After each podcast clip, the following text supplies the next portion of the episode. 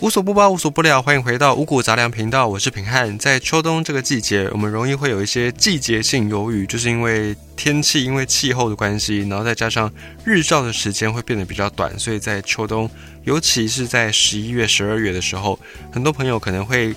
没有来由的，心理上就感觉有一点点忧郁，有一点点灰色，甚至有一点点沮丧的这种情绪。而这个情绪呢，当然就会影响到我们的精神的健康，而精神的健康与否，跟我们的生活品质其实也是有一定的关联的。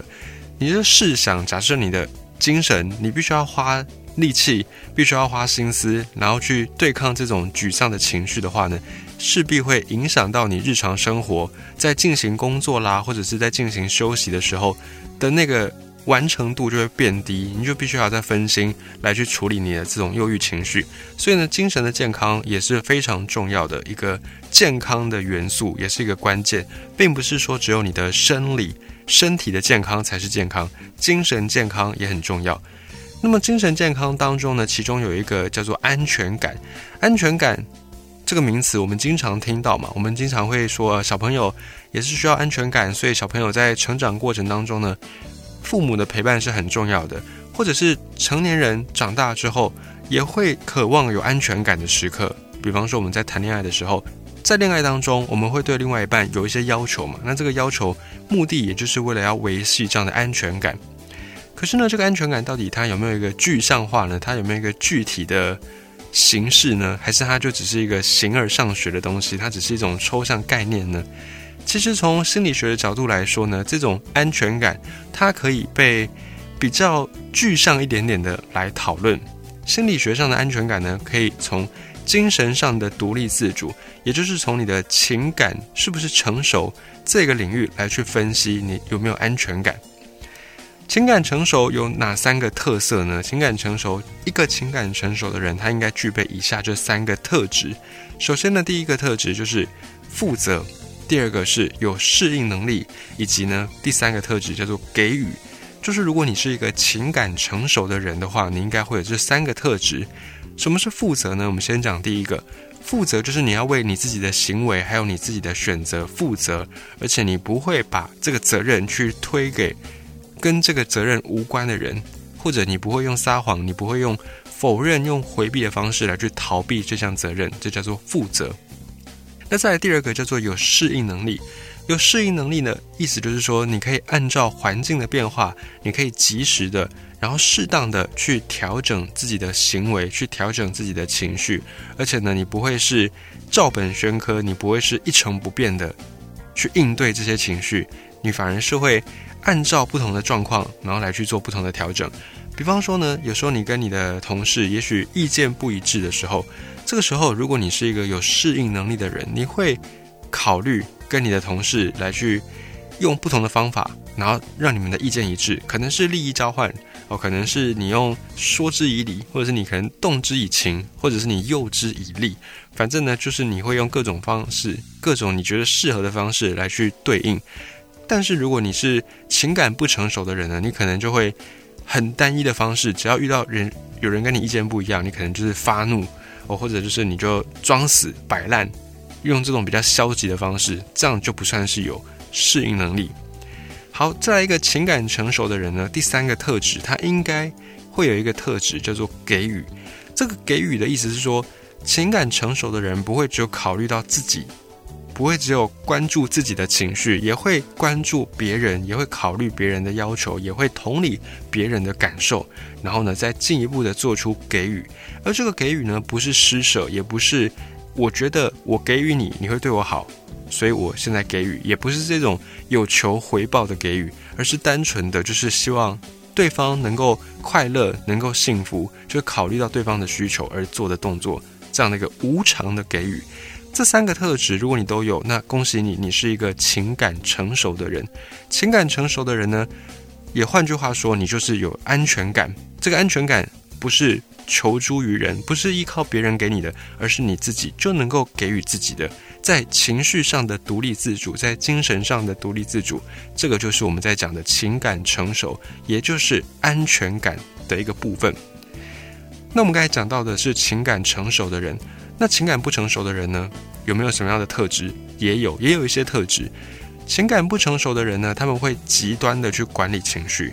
什么叫做极端管理情绪呢？也就是这些人就像是火山，要么都很安静，就像一个死火山、修火山一样，都完全不爆发；那要么一爆发起来就是火山爆发，就是很可怕、很严重的事情。所以情情感不成熟的人呢，他们就比较容易去极端的面对他们的情绪，要么我就很压抑，要么我就突然爆发。那为什么会突然很压抑，或为什么会突然爆发？他们也没有办法很好的去理解。就他们对于自己的情绪没有办法去察觉到，然后甚至呢没有办法去分析，更没有办法去理解、处理、化解这些情绪。比方说，有一些情感不成熟的人遇到了一些挫折的时候，只会觉得嗯我很烦躁。可是具体来说，他为什么烦躁？是因为他遇到了挫折，然后没有办法马上解决，他很沮丧。或者是因为遇到这个挫折，可能是一个不公不义，那他面对这个现况没有能力去改变，然后感觉到悲伤，这些我很烦躁的成因，他没有办法去理解，他只能感觉到我很烦躁，像是像是我们在前面集数冰山理论上面讲到的，他只能够察觉到。海平面上的冰山，可是他没有办法察觉为什么会有这样的一个情绪。这个时候呢，情感不成熟的人，他可能就没有办法正确的归纳他觉得很烦躁的原因。可能是因为他在公司被长官给数落一番，或者是他在外面可能被客户给洗脸。可是呢，他这个很烦躁的情绪，他。没有办法去好好的厘清到底是归属在什么事情上，于是呢，他回到家，这种烦躁情绪一直跟着他。那回到家之后呢，也许小朋友看到爸爸或妈妈回来了，很开心，然后想要上前讨抱，可是呢，这个时候回家的这个人情绪很烦躁，他就把这种烦躁的情绪，把这种不满宣泄到了家人，就是跟他的不满的情绪毫无关联的人，让他的家人扫掉红台位。所以这个时候呢。情感不成熟的人就会有这种极端管理情绪，再来是情感不成熟的人容易会以自我为中心，经常你在跟他们谈论话题，在聊天的过程当中，你常常会听到有一种人会一直说哦我怎么样我怎么样，我上礼拜怎么样，或者是我又怎么样，或者是我下个礼拜又怎么样又怎么样，他会一直以我为中心，然后去过分的强调自己的一些事情，那即便呢他是在听别人说话。他在反反馈的时候，在回馈的时候，他也会在用他自己的经验。就比方说，他可能倾听你在跟他分享的事情，然后你讲完之后呢，他可能就又回到他自己的经验，他又说：“哦，我我怎样，我之前也怎么样怎么样，或者是哎，我我听说谁谁谁怎样怎样。”他就会一直用我这件事情来去回应你，即便呢他是在倾听你的事情，他也会用我的这个思考模式来去应对。所以，情感不成熟的人也容易以自我为中心。再来是情感不成熟的人会过分的追求安全感，会过分的追求自我保护。那反映在具体上来说是怎么样呢？比方说遇到失败的时候，可能考试成绩不理想，然后这个时候呢，情感不成熟的人没有办法大方的承认是自己准备不足，而是我用撒谎的方式，就是啊，我看的这个考试都没出啊，或者是用否认的方式，然后就说啊，这考试也不是那么重要嘛，一次考不好也没什么大不了，就是会。不想去承担这个责任，他会用各种的方式、各种的理由、各种借口来去推卸这个责任。那有时候你跟这个情感不成熟的人做约定的时候，然后对方失约了，啊，比方说你们约定说可能礼拜六要出去玩，然后可能早上十点要到，好，都已经约好了，这个礼拜六到了十一点。十一点的时候，这个情感不成熟的人迟迟没有出现，然后于是你打电话给他，你说：“哎，不是大家说好十点要出现了吗？怎么已经十一点了，你还没有到？”然后这个时候呢，情感不成熟的人可能就会跟你说：“哈，有吗？我们是说十点吗？我们不是说十一点吗？”他就会用这样的一个方式，反正他就是会去否认，然后去不想承担他应该要负起的责任，所以他就是站在情感成熟的人的对立面。那听起来呢，这种情感不成熟的人好像是一个麻烦制造者，好像会对周遭的人带来很多的麻烦。可是呢，其实情感不成熟的人，他们自己也承受了很大的一些损失。因为情感不成熟的人，他们对于情绪或者是对于承诺不够重视，或者是觉得没有重视的必要性，或者他们不知道该怎么样表达重视，所以呢，他们也错过了很多情感的体验。错过了很多细腻的这种情绪的时刻。然后呢，情感不成熟的人，他们也很容易被自己的情绪给折磨。他们是不懂得如何去调节情绪，可是他们并不是感受不到情绪。所以呢，他们感受到沮丧啊，感受到挫折啦，感受到这些负面的心情的时候，他们感受得到，只是他们没有办法很好的去理解。所以他们往往会使用一些看起来好像不成熟的做法来去回应，比方说可能会回避，就我一概。不承认，一概不负责，或者是压制，就是忍让，一味的讨好。他们要么就是很压抑，要么就是火山爆发，就会变得很极端。那这个时候呢，他们自己也知道这样不是办法，可是他们没有办法去学会怎么样调节情绪，于是就变成一个恶性循环。面对到情绪不好的情绪，不知道如何调节，然后呢，要么压抑，要么火山爆发。然后压抑完之后呢，也是会火山爆发。火山爆发完之后，又影响到周围的人，可是他自己也不愿意这样，那于是呢，又变成一个恶性的循环，他们就会陷在这个漩涡当中，非常的痛苦。而至于为什么会有情感不成熟，可能源自于几个情境。第一个情境是小时候这些人他们曾经碰过的一些经验、一些状况，然后让他们就凝固在那一刻，就要让他们的情绪处理能力就凝固在那一刻。在我们长大的过程当中，一定会遇到很多的逆境。那有些人呢，遇到逆境会停下来，然后可能就会找一些方法突破解决，然后继续成长。但有一些人呢，可能他也做了一些方式，然后也回应了，可是呢，这个回应可能不是很好，所以导致他没有办法真正的学习去调节情绪。那长大之后呢，就算他已经年纪。增长，可是他并没有学习到相关的这种技能，调节情绪的技能，所以导致他们应对这种情绪的模式，还是会比较偏向他们小时候的那一套。好，举例，如果你是一个在家暴的环境当中长大的小朋友，那你从小就应该很会看人家的眼色，就你的这个把舌应该会非常的好，你很会看别人的。动作跟情绪来去观察，因为你在家暴的环境当中，你是一个手无寸铁的小孩子。论打架，你肯定也打不过大人。那你在家暴的环境当中，你为了要保护自己，你为了要避免自己被打，而且你不确定你做了什么事、说了什么话会被打，于是呢，你就在这个过程当中学会了说谎，学会了报喜不报忧，让自己免于陷入被打的这种处境。所以呢，你在这个过程当中，你就学会了说谎这件事情。一方面是因为你怕被打，你被打怕了，你不想冒一点点可能被伤害的风险。那你长大之后呢，你可能也就会习惯于说谎这件事情来去处理情绪。因为即便你长大之后，你身边的这些朋友啦，你身边的这些同才啦、伴侣啦，已经不会再对你打骂了，因为你已经长大了。即便大家都不再对你打骂，可是你还是会习惯说谎。因为在过去的经验当中，你是一个在家暴的环境当中成长的小朋友，你没有机会去尝试其他的应对方式。因为你在家暴的家庭当中，你给恭维，你多讲话，你就是容易被打嘛。大人就是这样，就家暴的环境当中是这样子。你只要多讲一句话，那大人就是可能家伙抄起来就往你身上打。所以呢，你就练就了说谎这件事情，这个自保的一个方式。那你在这种环境底下，你当然不可能跟大人去讲道理嘛，所以你除了说谎，你就没有办法学到其他的应对的模式，你就不知道说你除了说谎之外，你还能怎么做，或者是你没有办法学习到除了说谎之外，你还可以做什么样的积极的作为，来让你自己不要被伤害。于是呢，这个就变成你往后在处理情绪的一个固定的模式。因为你曾经用过这套模式救了你好几次，所以你就会更加强这种模式是有用的，你就会更加强这种印象，以至于你之后再遇到事情，说谎就变成你行动当中很优先的一个选项。再来第二个，可能会让你变成情感不成熟的人的原因，是因为你被溺爱，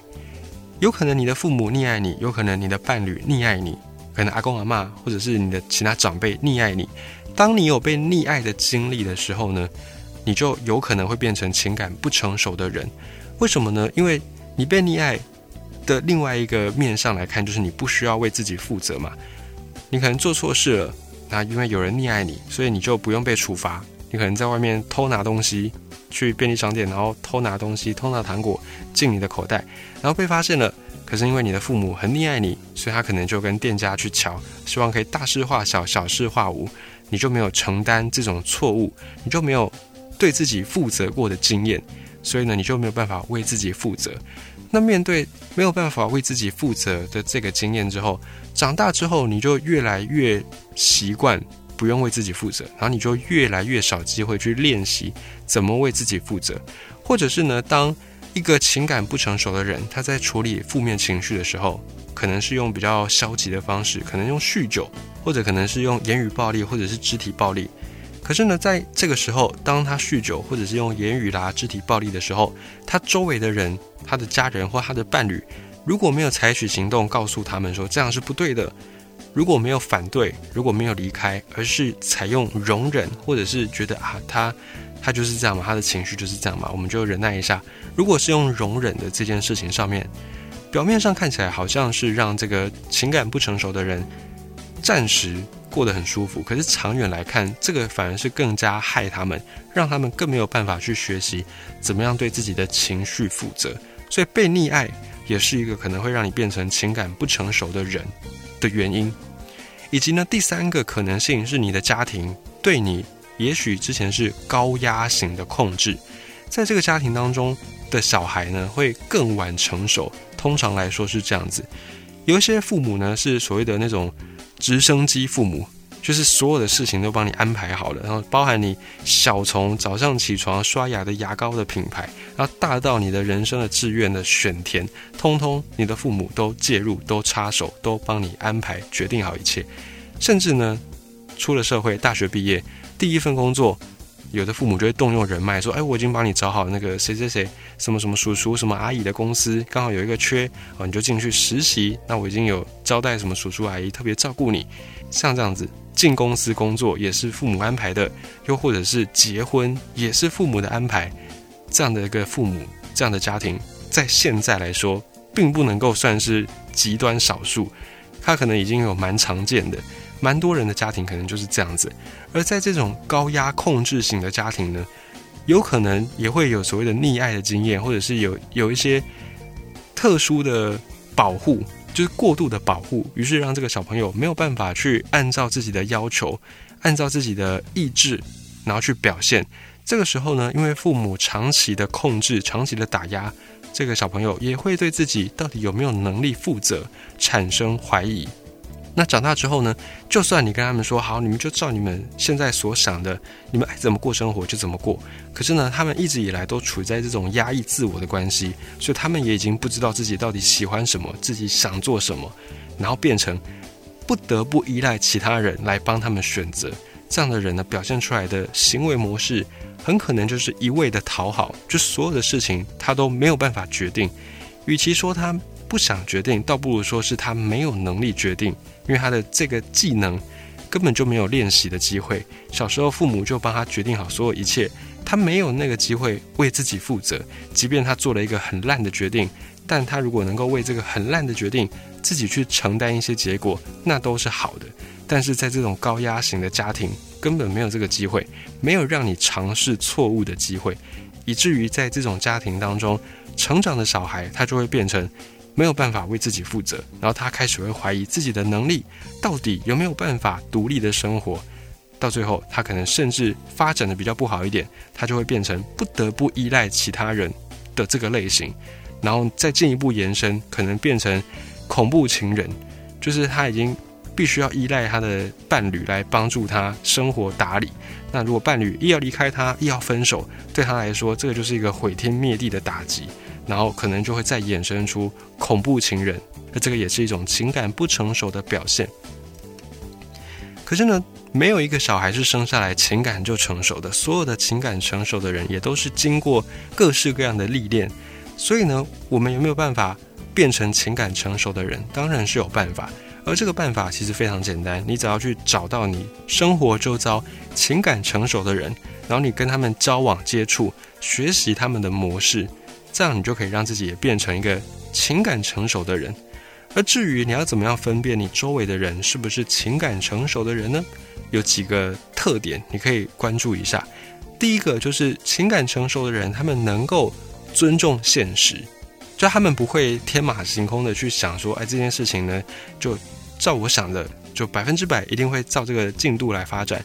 并不会这样子。他们会去尊重现实，他们会规划，他们会计划，可是他们也会尊重现实，他们也会留一些存留一些空间，让这个计划更加弹性。那情感成熟的人呢，他们会在遇到问题的时候。会去面对它。有些人遇到问题，第一个状态，第一个想到的不会是面，不是面对问题，而是赶快先把自己的责任给推卸掉。比方说啊，这不是我，不是我造成的，是谁谁谁做的，或者是谁谁谁没有注意到才变成这样。他们第一时间会去推诿这个问题。可是情感成熟的人呢，不会。即便这个问题不是他造成的，可是当下问题确实就是产生了，所以他必须要先来解决这个问题，而且他会积极的。寻找尽可能好的解决方式来去解决，然后在遭遇到困境的时候，在遭遇到沮丧的时刻的时候，情感成熟的人呢，依然可以保持思考，不会因此就失智丧志，而且他们不会喜怒无常，他们的情绪呢，可能就不会完全写在脸上，所以他们的情绪会相对比较稳定。遇到很快乐的事情，他们会开心，可是不会。夸张到手舞足蹈，遇到伤心的事，他们可能也会觉得沮丧，也会挫折。可是他们并不会哭到没日没夜，哭到废寝忘食。他们的情绪相对是稳定的，这个是情感成熟的人的一个特点。然后再来是因为他们尊重现实，他们觉得遇到问题解决就对了，解决就是了。所以呢，你对他们的批评，假设是有建设性的批评，他们是听得进去的，他们愿意听的。只要你的批评是基于现实，他们会非常乐于接受你的建议。然后呢，情感成熟的人也会尊重你，他们有办法去同理对方，而且他们也会关注对方的需求。他们比较不会说像是一个剥削或者是压榨哦，只要你对我好，然后我对你付出就看我心情。他们比较不会这样子，而是会愿意跟你互惠互利哦。今天你送我。一点水果啊，明天我可能就送你一盘我自己做的点心，类似这样子。他们很重视这样的一个互相的交流，这个互相交流的前提是尊重，就是互相的尊重。那当你们的意见不同，就是当你跟情感成熟的人意见分歧的时候，这些情感成熟的人他们会让你感觉到，虽然你做出了让步，你可能有所牺牲，可是呢，你的牺牲并不完全是没有回报的。就是他们不会只有向你索取，他们也会给予，是跟你互相有来有往的。然后再来是情感成熟的人呢，他们也会善于对自己负责。所以如果你想要变成一个情感成熟的人呢，你要先从对自己的选择、对自己的决定负责开始来做起。那真正的负责是什么呢？并不是说啊，所有事情一发生你就都跳出来说啊，是我是我的责任，是我做的，是我不好，也不是这样子一味的讨好，而是说，在这件事情里面，到底有多少是你自己能够控制的，然后到底有多少是在你的责任范围之内的，在你的责任范围之内，在你能够控制的部分，你去负责，这样就好。那超出这个部分呢？比方说，这个案子是你。部门的同事跟你一起做的，那你自己不可能参与全部的部分嘛？你一定有你自己参与的部分。你在你的部分，而且是你能够控制的部分，你能够负责，那就好了。那至于这个案子通不通过，也许是主管决定，也许是客户决定，那这些都不在你的控制范围。所以过与不过，并不完全取决于你。这个时候过跟不过，你就不需要有这么大的得失心，你就不要。不过之后，然后你就跳出来跟你所有的负责这个案子的同事说啊，不好意思，都是我不好，就大家也会觉得你怪怪的，就有点太大小题大做了一点点。所以真正的负责呢，就是在你能够控制的范围，而且是在你责任的范围之内，你去负责，这样子就好了。以及呢，最后你如果想要当一个情感成熟的人，那你也可以学习考虑到别人的需求。因为呢，没有一个人喜欢跟一个自恋的人长时间待在一起。你就试想，假设你有一个朋友，然后一天到晚他都在跟你说他的事情，他一天到晚都在跟你分享他又怎么样，他又怎么样。然后呢，当你也想要回馈一些你的生活的时候，他还是开口闭口就说啊，我我上礼拜怎么样，我这个礼拜怎么样，然后我可能下个月我要怎么样。当一个人不断的眼中口中都只有我的时候，这样的人跟你相处起来，你会觉得很烦躁，或者你是会觉得压力很大的。所以呢，学习考虑到别人的需求，在自我之外呢，也去关注你周遭的人有没有什么需要，有没有什么需求。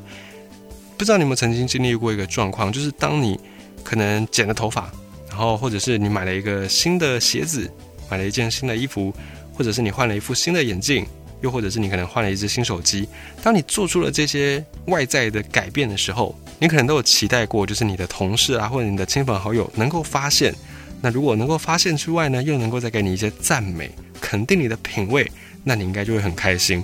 相信你应该也都有这样的一个经验。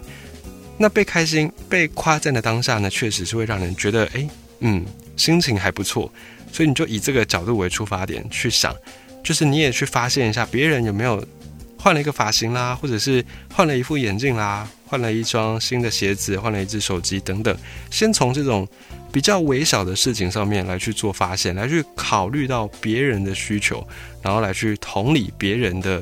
存在，就是不要觉得说这个世界只为我们而转。去练习这种同理，相信你也会变成一个情感成熟的人。然后最后呢，你就可以发现，你的情感成熟了，你的情绪稳定了，安全感这三个字自然而然也会就在你的身上。你就不需要把这个安全感求诸于人，就不用一天到晚担心说你的朋友排挤你，不用一天到晚担心你的另外一半不要你，不用，因为你的安全感不是来自于他们，而是来自于你自己。